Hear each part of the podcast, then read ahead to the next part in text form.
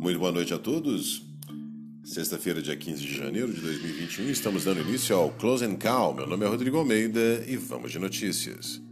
O Ibovespa fechou em forte queda nesta sexta-feira e consolidou uma baixa de 3,78% na semana, a maior desde a semana entre 25 e 30 de outubro, quando o benchmark despencou 7,22%. Os últimos cinco dias foram marcados por tensão política nos Estados Unidos e avanço do coronavírus globalmente, com efeitos dramáticos aqui no Brasil.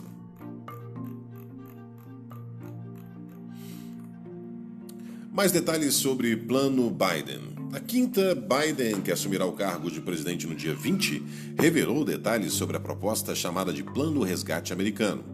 O pacote incluirá o pagamento direto de 1.400 dólares a maioria dos americanos, somando-se aos pagamentos de 600 dólares do plano aprovado pelo Congresso em dezembro. Dessa forma, o valor total será de 2 mil dólares.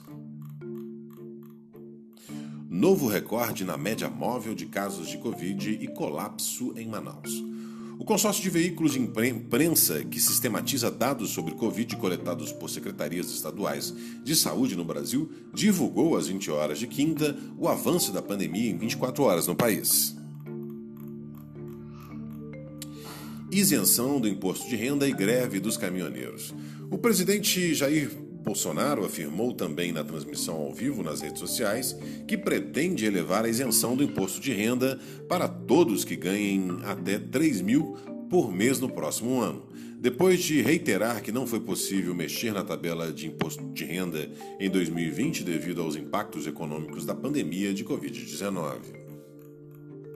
Radar corporativo. Quatro consultoras divulgaram prévias operacionais do quarto trimestre.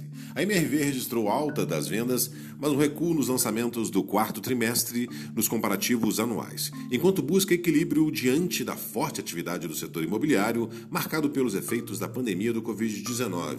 A companhia anunciou que suas vendas de outubro a dezembro somaram 2,6 bilhões, um salto de 49,1% ano a ano e de 4,7% na base sequencial.